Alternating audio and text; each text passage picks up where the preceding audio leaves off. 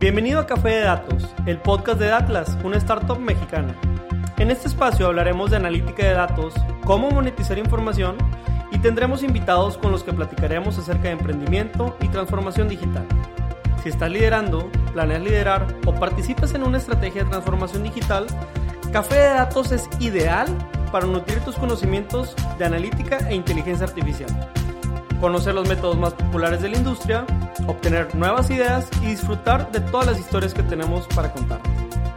Porque los datos van mejor con café. Arrancamos.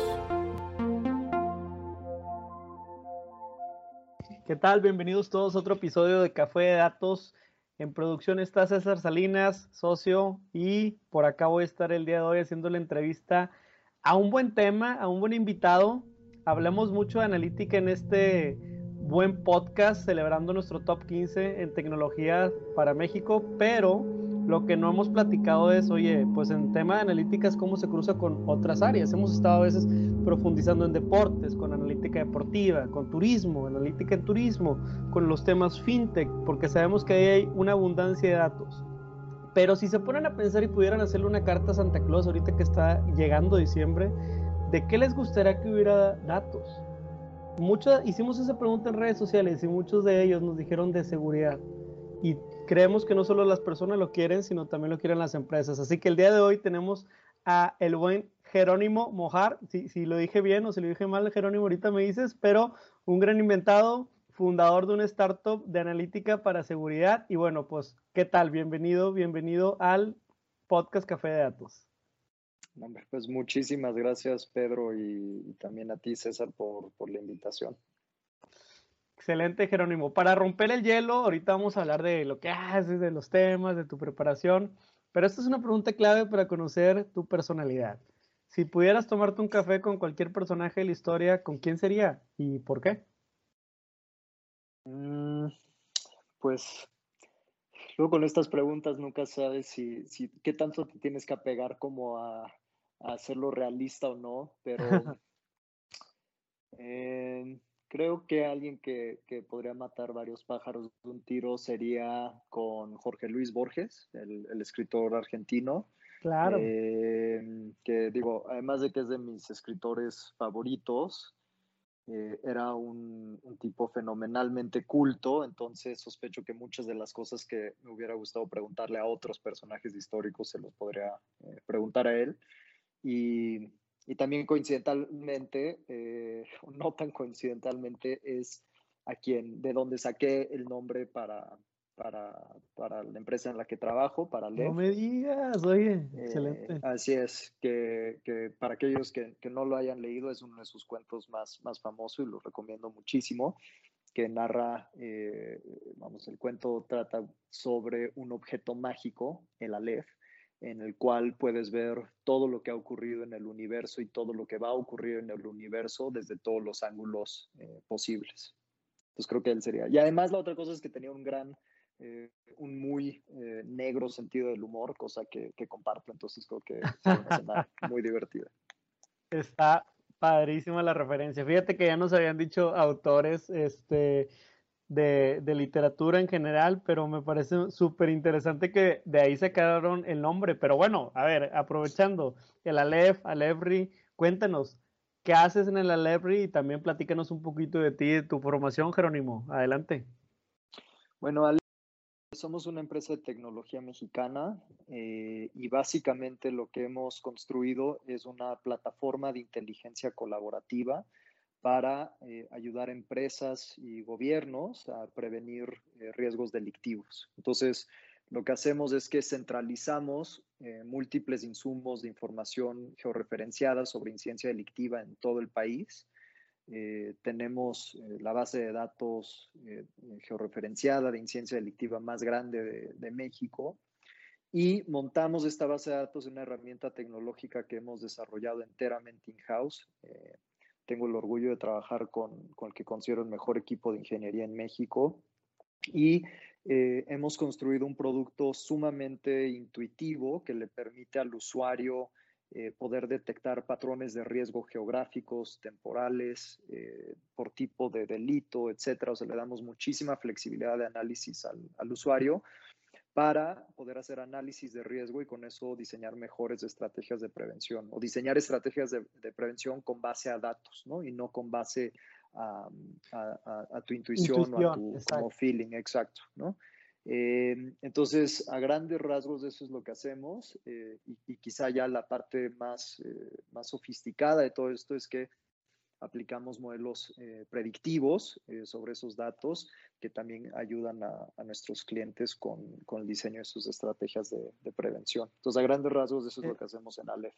Está bien interesante. ¿Y qué tiene que hacer una, ¿Cómo se prepara una persona para poder emprender algo como eso? Cuéntanos un poquito de tu preparación profesional y a lo mejor cómo se cruza tu camino académico, si lo quieres ver así, de formación, con este camino de pronto de, seguridad. A lo mejor hay una historia detrás o algún vínculo por ahí. ¿cómo, si nos puedes elaborar un poco sobre eso.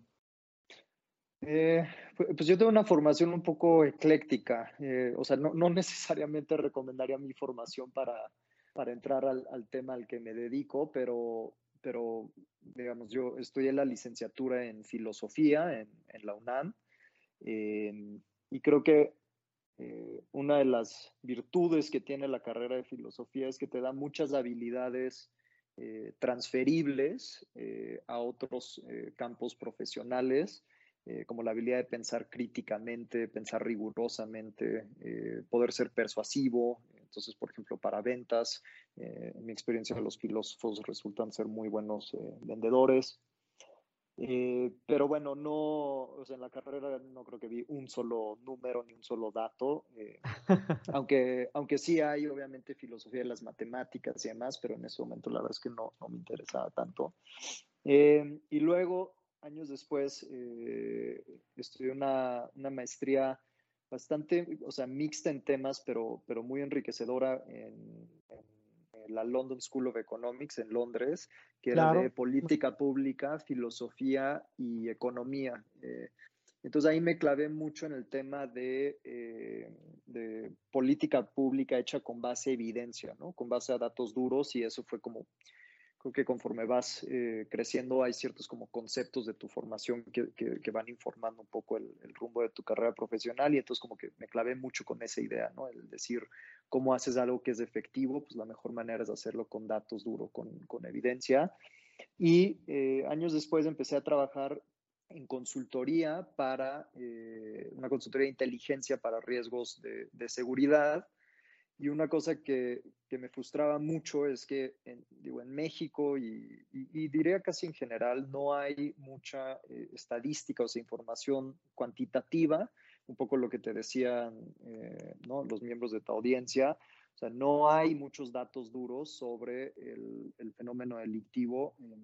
y en México tenemos el, eh, doblemente el reto conocido como la cifra negra, que es todos los delitos que no se denuncian, que de acuerdo a la encuesta nacional de victimización de personas que, hace el INEGI, que, que, produce el INEGI año con año, pues poco más del 90% de todos los delitos que se cometen en el país nunca se denuncian ante la autoridad, ¿no? Entonces, pues si no se denuncian ante la autoridad, pues no hay un registro, ¿no? O sea, es, es, literalmente tenemos ahí un hoyo negro de, de información. Entonces, eh, la idea de Aleph justo, o sea, se me ocurrió con enfrentando esa necesidad, ¿no? Es decir, que, no había información, pero que las empresas y las áreas de seguridad corporativa necesitan de inteligencia con la cual diseñar eh, sus, estrategias de, seguridad. Em, y fue por eso que, nos dimos a la tarea de, construir la, plataforma. No, está, está padrísimo. Y, y, déjame replantear un poco para la gente que nos está escuchando. Coincidimos, eh, en este caso, eh, Datlas, ¿verdad? Y, Aleph, ¿verdad? Pues yo en una búsqueda de lo que te aparece en Internet, publicaron ustedes eh, una especificación como riesgo o análisis de datos e inteligencia de datos. Y ustedes provocaron como en una lámina bien clara la diferenciación. Donde me acuerdo muy bien que, que, que, que, es algo que nosotros también evangelizamos mucho. de que, a ver, una cosa es la parte exploratoria o el análisis de datos y otra cosa es ya la parte de convertir esos datos en inteligencia. Y me acuerdo mucho o, coincido mucho en ese sentido y, me llevó a investigar de ustedes y solamente para, la, para que la audiencia sepa, les quiero poner un ejemplo y, tú dime si, si estoy bien o, mal, Jerónimo, pero vamos a suponer que yo soy una... Em, una empresa de gasolineras, yo tengo una cadena, tengo como 300 gasolineras repartidas en un montón de carreteras y pues sabemos que ahí a las 4 o 5 de la mañana pues puede ser peligroso porque es tierra de nadie una carretera. Entonces de pronto eh, yo me meto a la plataforma de Aleph, ¿verdad? Y yo puedo encontrar ahí en un mapa bien clasificados y con mapas de calor y además a lo mejor entender cuál es el riesgo de la zona, de manera en que si yo voy a distribuir a lo mejor gasolina a mis, a, mis instalaciones, a mi infraestructura, pues pueda tener cierta prevención. Pero esto ya lo puedo hacer porque ya no estoy ciego, o sea, ya no estoy con riesgo, ya no tengo que depender a lo mejor, pues de la policía que ya tiene mucho trabajo y que muchas veces es complicado recolectar todos estos puntos de información. Entonces yo como eh, responsable patrimonial o a lo mejor en el área de, de, de riesgos de la empresa, o el mismo traslado de valores, ¿verdad? La persona que va a ir a recoger ahí el dinero, este camionzote, oye, pues cómo podemos utilizar toda esta información que ustedes ya recolectaron y esta inteligencia que están integrando. ¿Por qué? Porque como dices ahorita y como dijiste el ejemplo, pues tú ya tienes, además de la inteligencia que yo pudiera recolectar, pues la de otras empresas y de otras partes. Entonces, ¿estoy correcto en el ejemplo o me equivoqué en algún punto? Sí, no, no, absolutamente. O sea, justamente eh, digamos, el tipo de, riesgos que, buscan mitigar nuestros clientes va desde el tema de optimización de planeación de rutas, ¿no? O sea, cuál es eh, la ruta más segura, a qué hora es más seguro tomar esa ruta, qué día es más eh, seguro tomar esa, esa, ruta. Y también para el caso de activos fijos, ¿no? sucursales, gasolineras, lo que sea, eh, o sea, ahí va desde justamente, o sea, qué horas le surtes, ¿no? O sea, desde el punto de vista logístico, pero también cómo inviertes de la manera más eficiente tus recursos de seguridad en cada uno de esos puntos. Es decir, eh, vamos, una condición que aplica absolutamente a cualquier empresa es recursos, los recursos escasos, ¿no? O sea, aunque seas Vamos, como economista, exacto, eh, como economista lo sé. Exacto. Entonces, eh, pues obviamente quisiéramos poder invertir todos los recursos posibles en todos los sitios, pero pues sencillamente no, no hay presupuesto que para eso. Entonces, el tema es cómo inviertes eh, de la manera más eficiente para, para eh, minimizar tu, tu, riesgo. Y pues es otra el tipo de aplicaciones que, que nuestros clientes aprovechan de Aleph. Está excelente. Y, te quiero preguntar algo eh, para la audiencia. Eh, le sonará una pregunta técnica, pero no es técnica. Déjame hago una, un, predecesor. Te quiero preguntar de si cómo utilizan o cómo les funcionan a ustedes los datos georreferenciados. Y voy a hacer un paréntesis. Un dato georreferenciado quiere decir que es un registro que tiene algún carácter o alguna propiedad de ubicación. Puede ser una coordenada, una colonia, un código postal, eh, municipio y así te vas a altas resoluciones, este, pues ya sabes el tema de estados y países, pero el hecho de tener información georreferenciada para delitos, pues ahí te encargo, ¿verdad? Es como si hoy en día supieras eh, dónde hubo. Eh, en nuestro caso, nosotros estamos familiarizados y ahorita te cuento una historia de eso en la siguiente pregunta, pero no tanto con los datos delictivos. Cuéntanos cómo la propiedad de poder georreferenciar estos datos les ha ayudado a ustedes y a lo mejor a sus clientes, ¿no? También. Sí. O sea, qué bueno que haces esa, esa aclaración. Digo, en, el caso de nosotros, nuestros datos están georreferenciados literalmente a nivel de coordenada, ¿no? Y por implicación, si están georreferenciados a nivel de coordenada, pues están georreferenciados a nivel de colonia, de municipio, de estado, de país, etcétera. ¿Por qué es tan importante tenerlos georreferenciados a ese nivel de granularidad? Porque el, fenómeno delictivo tiene un comportamiento muy particular que se conoce como la ley de la concentración del delito. Y esta es una de las leyes más importantes de la criminología moderna, que lo que nos dice es que el delito se concentra en patrones geográficos muy agudos, en patrones temporales muy agudos y tristemente en patrones de victimización muy agudos. Entonces, en el caso, por ejemplo, de concentración geográfica, si tú tomas cualquier unidad de análisis geográfica, vamos a decir una ciudad. Entonces, sin importar la ciudad de la que estemos hablando, eh, Monterrey, Ciudad de México, eh, Nueva York, Londres, lo que vas a encontrar normalmente es que el 50% de los delitos que se cometen a lo largo de un año en esa ciudad se cometen en no más del 5% de su superficie. Entonces, eh, y esta misma propiedad de la concentración es fractal, es decir, que si reduces esa unidad de análisis, vamos a suponer a una colonia, vas a encontrar este mismo tipo de concentraciones, es decir, que la gigantesca mayoría de los delitos que se cometen en esa colonia o en esa cuadra o en esa carretera, o sea, la unidad de análisis que quieras, se cometen en muy poquitos puntos de esa unidad de análisis. Y lo mismo pasa, por ejemplo, en el caso de concentración temporal, es decir, dependiendo el tipo de delito que estás analizando, vas a encontrar que hay ciertas horas de la semana que son mucho más riesgosas que otras. ¿no? Entonces, por ejemplo, digo, por dar un, ejemplo muy intuitivo, eh, riñas públicas, ¿no? O sea, riñas con la gente se agarra golpes. Pues si tú tomas como de las 9 de la noche del viernes a las 3 de la mañana el sábado y de las 9 de la noche el sábado a las 3 de la mañana el domingo, pues ese rango de horas, que no debe ser ni el 5% de todas las horas de la semana, probablemente represente el 95% de los casos de peleas. ¿Por qué? Pues porque la gente a esa hora normal, bueno, antes salía a beber, se emborrachaban, veían al exnovio de la novia y ahí es cuando hay conflicto, ¿no? Ya, decía eh, mi, madre, nada, nada bueno sucede después de las 3 de la mañana. Exactamente, exactamente. O quizá lo mejor pasa después de las 3 de la mañana, dependiendo cómo lo veas. Pero, pero bueno, digamos, se, da estas concentraciones y, eh, perdón, en, el, caso de, de victimización repetida, pues digamos, esta es la parte eh, trágica del, tema delictivo y es, si tú fuiste víctima de un cierto tipo de delito y nada de tu rutina, de tus condiciones de prevención, o sea, nada de lo que haces cambia, entonces el hecho de que fuiste víctima de ese delito es el mejor factor predictivo de que vas a volver a ser víctima de ese mismo tipo de delito. Ah, Entonces, por ejemplo... A, ver, sí, perdón, perdón, es muy grave. o sea, yo, yo, no, yo no tenía conocimiento de este campo y me encanta porque este tipo de programas aprendemos un montón. A ver, eh, lo que estás queriendo decir en ese último atributo significa que si muy probablemente yo todos los días, no sé, voy en el metro y me robaron mi cartera o alguien me asaltó y me quitó mi celular, yo soy más propenso a que me vuelva a pasar que a otra persona que no le haya pasado. ¿E-, ¿Es, es cierto? ¿Es, preciso? Correcto. O sea, si siempre y cuando no cambie tu rutina, eh, entonces de nuevo, eso, eh, el hecho de que haya sido víctima de un delito es el mejor factor para decir, es muy probable. ¿Y por qué? O sea, ¿a qué se debe esto?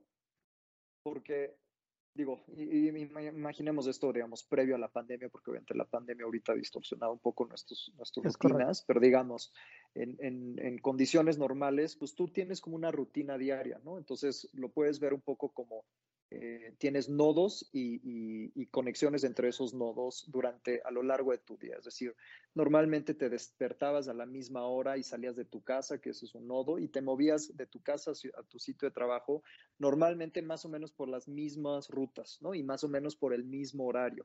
Y luego estás en el trabajo un rato y luego sales a comer y pues normalmente sales a comer más o menos a los mismos sitios y te mueves por las mismas rutas de esos sitios y así sucesivamente, ¿no? Es decir, tienes una serie de rutinas y si eso, digamos, lo magnificas para todas las personas de, la ciudad, pues lo que encuentras es que hay rutinas, eh, rutina a nivel de ciudad. Y así como tú tienes una rutina, los delincuentes también la tienen. Entonces, ¿cuándo es que se da el fenómeno delictivo? Cuando tu rutina y la de un delincuente se entrecruzan, ¿no? Entonces, eh, ¿por qué se da el tema de victimización repetida? Pues porque si tú normalmente tomas una cierta eh, ruta de transporte público que se cruza con eh, el, área de, el área de operación de un eh, delincuente. Entonces, si la policía no interviene, si tú no cambias tu rutina y tiene éxito el delincuente, entonces lo más racional para ese delincuente es regresar a ese mismo lugar, ¿no? Claro, tiene todos los incentivos, tiene todos los incentivos para, para digo, es conocido, o sea, no, no, no sobra decirlo que, que en México, en un lugar donde la seguridad es un lujo, tristemente, pues sabemos que hay barrios y calles peligrosas y desde chico pues muchas veces te dicen no te metas ahí, ¿verdad? Eh, correcto, tal cual, o sea, y justamente la razón por la que es importante tener estos incidentes eh, georreferenciados a, nivel de coordenadas porque te da muchísima más precisión para anticipar y predecir en dónde hay mayor riesgo de, que haya un cierto tipo de delito. Oye, Jerónimo, eh, cuéntanos una historia. ¿Cuánto tiempo llevan con Aleph? Eh, ¿Llevas ya cuánto tiempo nomás así para, para saber más o menos? Eh, vamos ya por los tres años. Perfecto. ¿Tienen, ¿Tienes alguna historia eh, de algún cliente o a lo mejor alguna historia suya donde estas plataformas le, sirvió para salvaguardar eh, algún bien de una empresa o para, pues sí, o sea, obviamente ya el, dijiste, yo hice o yo ayudé a hacer esta plataforma para esto y aquí estoy viendo que se, que se logró. No sé si nos puedas contar la historia, por favor. si quieres sin decir nombres, pero contar la historia para que la audiencia sepa ya en lo práctico cómo se puede utilizar. Sí, no, con mucho gusto. Digamos, pues digo, casos de éxito, afortunadamente hemos tenido varios, pero digo, para darte como dos tipos de, casos de éxito. En el caso de activos fijos, trabajamos con un cliente muy grande que tiene muchos eh, activos, puntos de venta eh, en el país y tenían eh, muchísimos guardias en esos eh, puntos de venta conforme tuvieron que hacer un recorte de presupuesto y no tenían muy claro en dónde sí y en dónde no poner eh, guardias conforme iban, conforme fueron creciendo.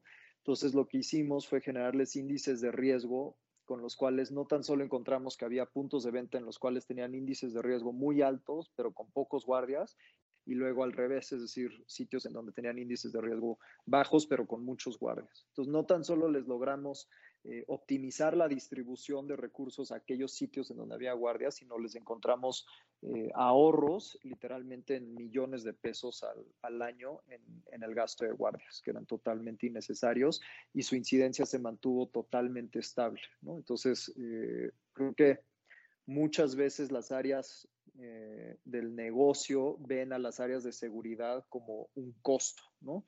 Y justo al hacer, eh, eh, diseñar estrategias con base a datos, pues conviertes al área de seguridad en lugar de un costo en un generador de ingreso y realmente en una, en una manera efectiva de disminuir tu, tu riesgo. Y luego en el caso de rutas, eh, ahí tenemos varios casos, pero principalmente el uso que le han dado nuestros clientes es a determinar a nivel muy, muy granular eh, geográficamente en qué días y qué horas no distribuir o no surtir en ciertos puntos, con los cuales hemos logrado reducciones de incidencia de doble dígito porcentual. Eh, que lo cual, digamos, es enormemente satisfactorio para el equipo porque eh, últimamente quien, quien, quien resiente eh, la incidencia delictiva en una empresa no es una empresa, no, no, no es este ente abstracto, sino es una persona con nombre y apellido que pues, sale a hacer su trabajo eh, como, como cualquiera de nosotros y que no tiene por qué estar en, en, una condición de riesgo, ser vejado, golpeado, etcétera. Entonces, eh, una de las grandes motivaciones del, equipo es saber que nuestro trabajo ayuda justo a eso, ¿no? a mantener a la gente a, salvo.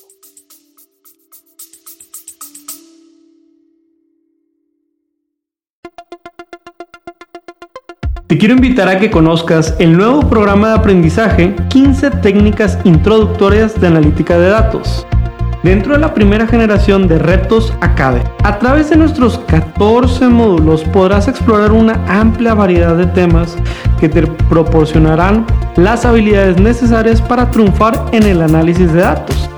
Y eso no es todo. Contaremos con tres talleres en vivo e invitados e invitadas sorpresa con quien podrás discutir tus proyectos, recibir orientación personalizada y llevar tu conocimiento al siguiente nivel.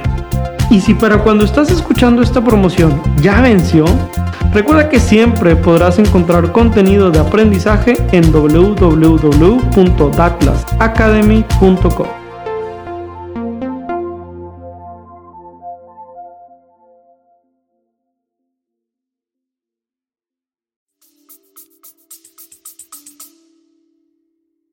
está muy, muy, muy, muy justo. De hecho, lo que, lo que está a punto de resaltar es eso. es que en el escritorio seguramente se ve como el análisis y como lo que te apasiona muchas veces meterte al modelo, meterte a, veces a, la cabeza de quien podía cometer un crimen para tratar de adelantarte, ¿no? Como aquella película, el, no sé si te acuerdas, Minority Report, tremendísima, ¿no? Obviamente estamos hablando de de cosas que a lo mejor son em, análisis muy a la medida, pero, pero dentro de eso, imagínate que Minority Report, que para quien no conoce es una película en donde se supone que tienes a unos oráculos, ¿verdad? O un similar del oráculo y que va a predecir quién va a hacer el daño antes de que suceda. Entonces, la policía tiene derecho a capturar a esa persona antes de que cometa el asesinato o el daño. Imagínate que ese eso es lo más lejos que un día vamos a poder llegar y, si los humanos perdemos control. Y lo más austero es lo que ahorita una oficina de policías alcanza a hacer con los datos que tiene.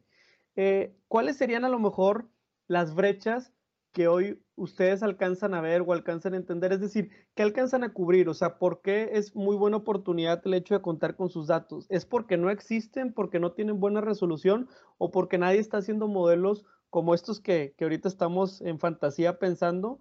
Este, ¿Dónde está la brecha y, bueno, por qué sería tal vez eh, esta ventaja empezar a entusiasmarnos más por la analítica en seguridad, ¿no? ¿Qué podemos lograr? ¿Hasta dónde podemos llegar, no? Sí, pues mira, creo que brechas hay, hay varias, ¿no? Eh, digo, uno es literalmente la, generación de este tipo de datos, que, de nuevo por el tema de la cifra negra hay un vacío muy grande, entonces esa es una primera brecha que estamos atacando, ¿no? O sea, el sencillamente eh, generar información. La otra es que, eh, digo, hay, hay softwares internacionales, ¿no? americanos, israelíes, etcétera, de, que usan modelos predictivos para temas de seguridad pero que están pensados para un contexto muy distinto, para riesgos de seguridad muy distintos, no más terrorismo, etcétera, y no para un contexto eh, eh, latinoamericano, como es nuestro caso, y mucho menos para temas corporativos, o sea, para seguridad corporativa. genuinamente somos un pionero ahí sí a nivel internacional en utilizar modelos predictivos para temas de seguridad eh, corporativa pero habiendo dicho eso, también hay muy buenas iniciativas en, el sector público, ¿no? Digo, por ejemplo, el, doctor David Pérez Esparza, que también eh, es de Monterrey, eh, que lidera el Centro Nacional de Información de la Secretaría de Seguridad Pública, ha hecho un gran esfuerzo en, tratar de atacar el tema de, de, la cifra negra con una iniciativa de medición del delito a través de múltiples fuentes. Eh, en el caso, digamos, en términos de gobiernos estatales, yo creo que eh, un, gobierno que lo está haciendo muy bien es el, gobierno de Claudia Sheinbaum, la Agencia Digital de Innovación Pública. Todo lo que están haciendo en términos de datos es realmente, yo creo, el estándar de oro en México y ojalá eh, más, pues más gobiernos estatales sigan su, su ejemplo. Pero, digamos, desde el, desde el punto de vista del sector privado, pues realmente somos una empresa eh, única eh, en México y, de nuevo con un compromiso social pues muy, muy importante.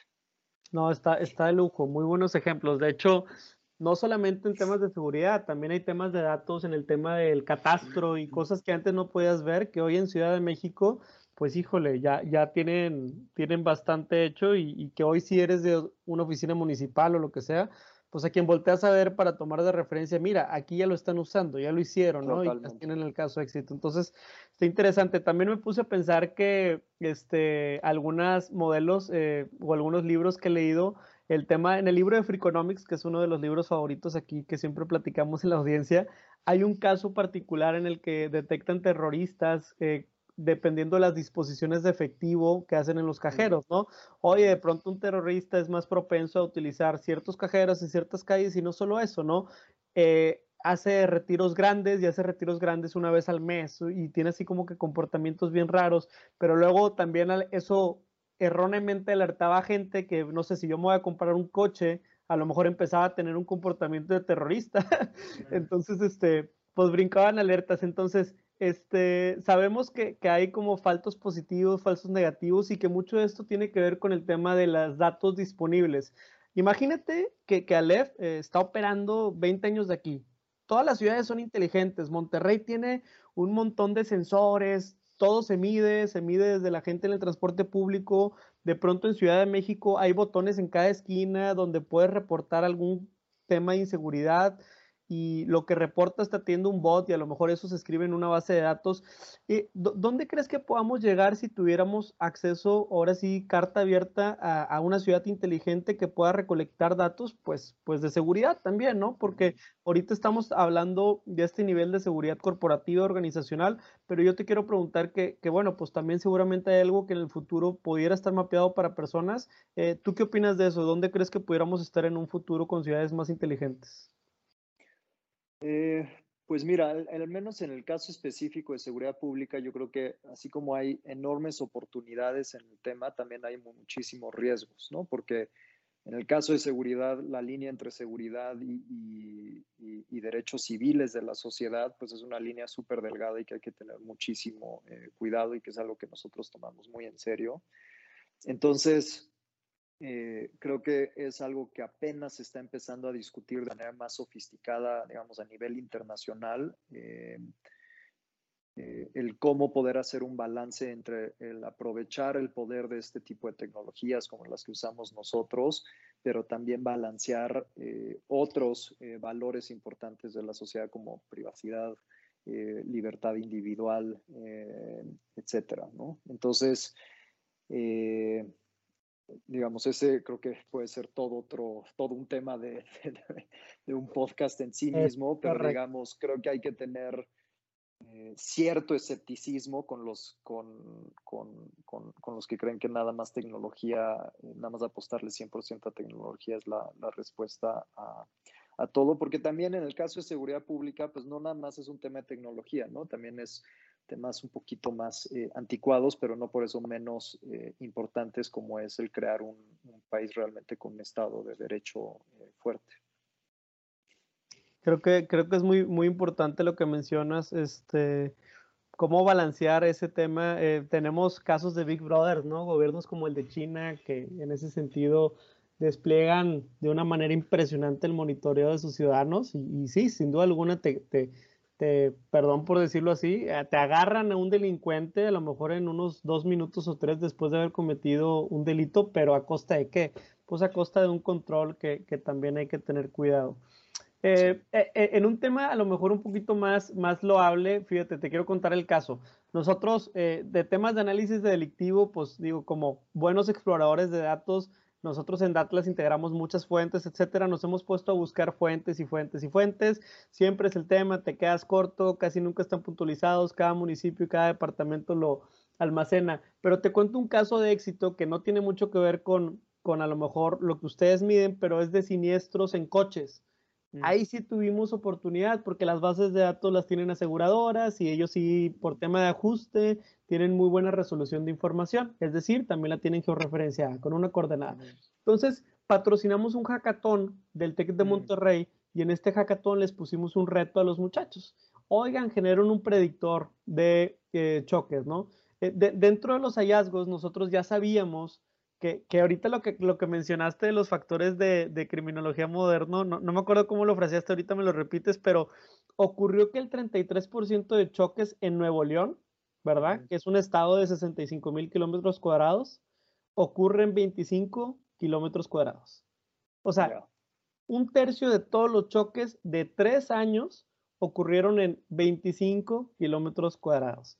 O sea, proporcionalmente 25 sobre los 65 mil que mide el Estado. Ponle tú que a lo mejor no todos están urbanizados, pero aún así es un enfoque y es una precisión increíble. Y lo más seguro es que nosotros decíamos de broma, si son las 6 de la tarde un viernes y tienes un coche blanco que sea del año 2002, mucho cuidado, porque... Sí, sí, sí, sí, sí, sí, eh, y, y, lo comento porque dentro de eso los científicos, eh, los que participaron, alumnos del TEC, tuvieron que usar técnicas de analítica, técnicas como regresiones, correlaciones, uno que otro árbol de decisiones. Y te quería preguntar, eh, pues a los que nos escuchan a veces son científicos de datos o analistas que quieren tener una agenda de qué aprender, qué vale la pena aprender. Entonces, si alguien quisiera eh, pues a lo mejor trabajar con ustedes o entrar en este mundo, ¿tú qué herramientas matemáticas y estadísticas le recomendarías aprender en tu experiencia, no? Mira, em, más que modelos específicos, porque creo que modelos los puedes aprender eh, rápido, ir iterando sobre ellos, creo que tener como las bases eh, conceptuales más importantes y muy sólidas, ¿no? O sea, por ejemplo, un tema que se, que, que, se habla poco porque no es tan sexy como hablar de modelos y demás, pero que creo que es fundamental para, digo, no tan solo para, para, para lo que nosotros hacemos, sino quien sea que está metido en temas de datos, es tener un buen sistema de gobernanza de datos, ¿no? Entonces, si tú le metes eh, basura al sistema, pues lo que va a salir es, es basura. Entonces, el cómo eh, trabajar con datos limpios, eh, sobre todo en el caso de inteligencia colaborativa, como es nuestro caso, el tener un buen diccionario de datos para que todos los que alimentan entiendan lo mismo, porque si no se te arma ahí una torre de Babel eh, espantosa, es realmente muy, muy importante. Y creo que la otra también, y que es algo que, que luego que adolecen un poco, sobre todo los que vienen de formaciones más eh, técnicas y más ingenierías y demás, que tú puedes tener el mejor sistema de captura, eh, procesamiento, análisis, pero si no sabes cómo comunicar bien tus hallazgos, entonces de verdad todo el trabajo, por, por, por, bueno que sea, eh, de cierta manera creo que se tira a la, a la basura. Entonces, el saber cómo presentar y cómo traducir eh, la complejidad con la que puedes trabajar como un científico de datos, cómo traducirla en, productos accionables es crítico. Entonces, esta capacidad casi como de eh, ponerte en los pies de tu, de tu cliente o de tu usuario, o lo que sea, pero que, le sea útil lo que le estás eh, dando, creo que es yo diría que ahí es donde, donde hay mucho trabajo por, por hacer, ¿no? Eh, eh, es como decía el otro día, pero es que el otro día justamente un, un, cliente de, de, de, Monterrey nos decía cómo pasar del PowerPoint al Power Action. Eh, entonces, Está bueno. tener esa, esa capacidad creo que es muy, muy importante. Sí, no, y, justamente, no, estás dando en un punto. Nosotros ayer dimos un, taller de storytelling de datos eh, ahí a la comunidad en la que estamos y nos gusta mucho impulsar y ah, verás que, tuvo mucho impacto. O sea, la verdad es que eh, no somos los únicos. Oye, llegas a la presentación y ¿por qué a nadie le importa que use una red neuronal? Oye, ¿por qué a nadie le importa que la regresión o el p-value me dé tanto? Pues no, o sea, habrá audiencias para eso, pero la audiencia el día de hoy quiere escuchar el resultado y quiere escuchar cuál fue la receta secreta. Ah, perfecto, entonces ubiquémonos, entendamos y, y creo que eso eh, eh, lo vas aprendiendo en la práctica, obviamente, a vender tu análisis, a, a, crear buenas historias y más que nada, este, me parece interesante porque justo acá cuando presentamos, eh, nos tocó escuchar los pitches de la gente que participó en nuestro reto en el Hack Monterrey, que, que te lo recomiendo mucho, está muy interesante. Pues los muchachos, eh, los que mejor les fue, pues son los que pudieron platicar una mejor historia, ¿no? De que hubo gente que hasta personalizó, que dijo, yo tengo un cuate que chocó y hace dos años, etcétera. Entonces, ¿cómo hubiéramos podido tener esto para ayudarlo? Entonces, ese tipo de viajes, eh, que también en empresas se vale, pues es bien interesante. Este, también el tema de, de pues, ciencia de datos, etcétera, eh, ¿consideras que, que como, eh, ¿cómo decirlo? Yo también hago mucho la diferenciación de quien viene, por ejemplo, un aspecto técnico a un aspecto como de ciencia social. En mi caso, yo soy economista y me empezó a interesar este tema y lo aprendí en, en un par de viajes a Estados Unidos. Pero pero para la parte de, de, esa brecha, o sea, ¿ustedes cómo, cómo recomendarían a lo mejor mm, fortalecer esa, esa parte de, de, comunicación? Es decir, eh, estamos muy tentados cuando somos gente técnica, ¿verdad? A quedarnos en el código, a buscar la eficiencia, la optimización y todo, pero no a lo mejor a buscar la, la historia. Ahorita acá mencionaste algo, ¿no? Que es la empatía. Justamente esa empatía de, de poner, pero a veces con el cliente no pueden ir todos, ¿verdad? Nada más va uno o dos personas con el equipo. ¿Tú también le darías algún consejo a los equipos como para que, oye, es que pues yo estoy diseñando algo, pero ni siquiera conozco el cliente final? Es decir, eh, eh, ¿hay alguna recomendación por ahí? Eh, ¿Pueden hacerse un viaje mental o tú qué recomendarías para, pues a lo mejor comenzarse a poner los zapatos de clientes, ¿no? Pues creo que, digamos, es muy importante que evitar los hilos de, información o compartimentalizar equipos dentro de una empresa, porque si justo tienes a los del área técnica o de datos en un lado y a los del área comercial o de relación del cliente con el cliente del otro, pues entonces pierdes la oportunidad de que los que, los que justo llevan más el pulso de lo que necesita el cliente ayuden a informar el trabajo del área técnica. Entonces, eh, en la medida de lo posible, tener eh, métodos de trabajo lo más colegiados posibles, eh, creo que es muy importante. Y también la otra, tener perfiles diversos, ¿no? Es decir, creo que no hay nada más peligroso para una organización, sin importar el giro que tenga, que, que todos vengan de, de, la misma carrera, de la misma universidad, del mismo todo, porque entonces te, te, te, te vas generando más puntos ciegos como organización. ¿no? Entonces, en la medida de que metas gentes con perfiles heterogéneos, eh, pues puedes ver eh, más como organización. Excelente, excelente. no, está súper bien, Jerónimo. Pues ya estamos ahora sí llegando a la parte de cierre. Déjame un pequeño recap. Eh, lo hacemos porque, pues, a lo mejor si vas en el coche, si estás entrenando, eh, quieres saber en qué vamos. Estamos platicando con Jerónimo Mojar. Eh, lo, estoy pronunciando bien, lo quiero pronunciar bien, de verdad. Nada más dime, si, si, lo digo bien o no. es, es Moar, pero Moar. a estas alturas.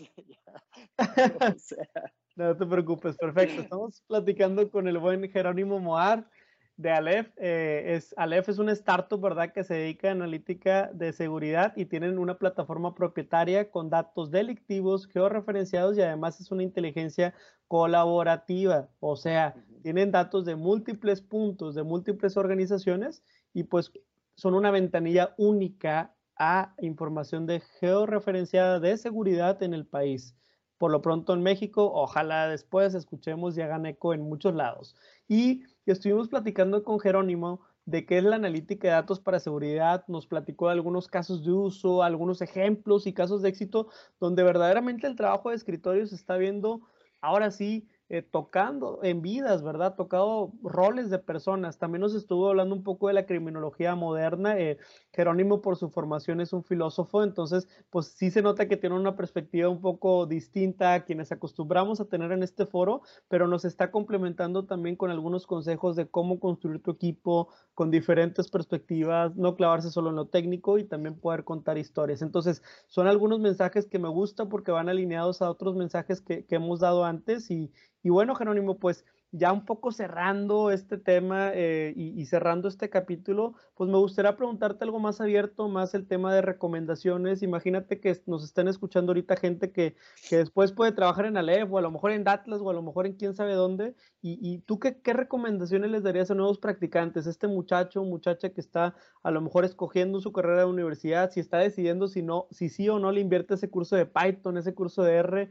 Eh, no sé, ¿qué, recomendaciones generales crees que sean útiles para esta gente que quiere practicar analítica en seguridad o en ciencia de datos en general, ¿no? En lo que sea. Em, pues creo que, de nuevo, más, más que el, énfasis lo haría más que en habilidades concretas, en aptitudes y en valores, ¿no? Es decir, si, si, si trabajas con integridad, con energía, si te tomas el tiempo de pensar no tan solo cómo, cómo cumplir con tu trabajo, sino realmente satisfacer a tu cliente en, el sentido amplio, o sea, no, no nada más desde el punto de vista de empresa, sino quien, quien va a consumir quien va a utilizar tu, tu trabajo.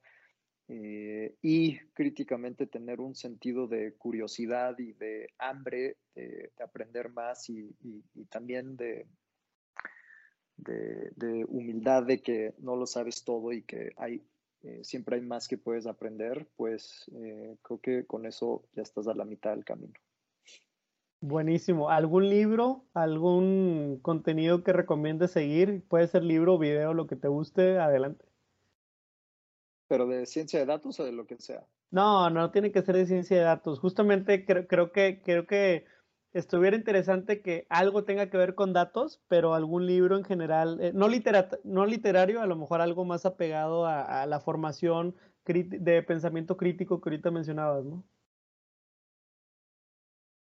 Mm, pues mira, me, tengo que romper tu regla, pero voy a recomendar el Aleph, eh, justo el libro de Borges, porque eh, hay muchísimos conceptos que no son literarios eh, y que a mí en lo personal me, digo, tuve la suerte de leerlo muy, muy joven y me ayudaron a, informaron mucho de, mi carrera eh, profesional y de mi formación intelectual. Y de verdad, quien sea que, lea ese, ese libro, es la mejor inversión de dos horas o tres horas de lo que sea que, que puedas hacer. No, pero ya me picaste. Lo voy a buscar ahorita en la Kindle a ver qué onda. Sí, te lo recomiendo muchísimo. Oye, Jerónimo, tenemos ya para cerrar un jueguito que se llama Rapid Fire. Es un juego que nos va a tomar bien poquito tiempo, pero te voy a contar de qué trata. Yo te voy a dar un término y la intención es que tú me digas si ese término está sobrevalorado o subvaluado. Por ejemplo, te voy a hablar de carreras universitarias y, si, y tú me darás si está sobrevalorado o subvalorado. El chiste del juego es que no podemos elaborar mucho en la explicación, solamente como conocer tu postura si está más hacia un lado o hacia el otro. ¿Sale? Ok, ok. Buenísimo, buenísimo. Entonces, a ver, Jerónimo, cuéntanos un poquito eh, sobre a lo mejor, obviamente, eh, vamos a empezar con, con, inteligencia artificial. ¿Crees que está sobrevalorada o subvalorada? Sobrevalorada. Ok, perfecto. Oye, los, los datos de seguridad, así como hoy se utilizan en gobiernos y en, este, en empresas, ¿para ti están sobrevalorados o subvalorados? Enormemente subestimados subestimado. Hay mucha oportunidad entonces. Este, por ejemplo, el tema de drones para seguridad, para videovigilancia, eh, eh, ¿sobrevalorados o subvalorados? Sobrevalorados. Excelente, excelente. Em, el tema de privacidad, privacidad y ética de los datos, ¿crees que está sobrevalorado o subvalorado en México? Peligrosísimamente subvaluado. Perfecto, perfecto. Pues ya con eso cerraríamos, estimado. Muchas gracias por conocer tu postura. ¿Dónde te pueden encontrar a ti y dónde podemos conocer más de lo que hacen? Eh, pues pueden meterse en nuestra página o nuestro LinkedIn. Nuestra página es www.alef, que se escribe A-L-E-P-H-R-I.com. Eh, y en LinkedIn nos pueden encontrar como Aleph Risk Intelligence. Y si no, búsquenme a mí en LinkedIn y encantado de conectar directamente con ustedes. Jerónimo Moar, a sus órdenes. Moar con H entre la O y la A. Correcto, sí. M-O-H-A-R, correcto. Perfecto, pues muchísimas gracias Jerónimo, gracias por acompañarnos. Este fue otro episodio de Café de Datos. Hasta la próxima. Muchas gracias, Pedro. Hasta aquí el podcast de hoy. Gracias por escucharnos. Puedes seguir disfrutando de tu café y aprendiendo de analítica de datos en nuestro blog, con más de 180 columnas acerca de analítica, emprendimiento y transformación digital. Visita blogdatlas.wordpress.com y disfruta del contenido. Finalmente, no olvides suscribirte a Café de Datos, el podcast de Datlas. Hasta la próxima.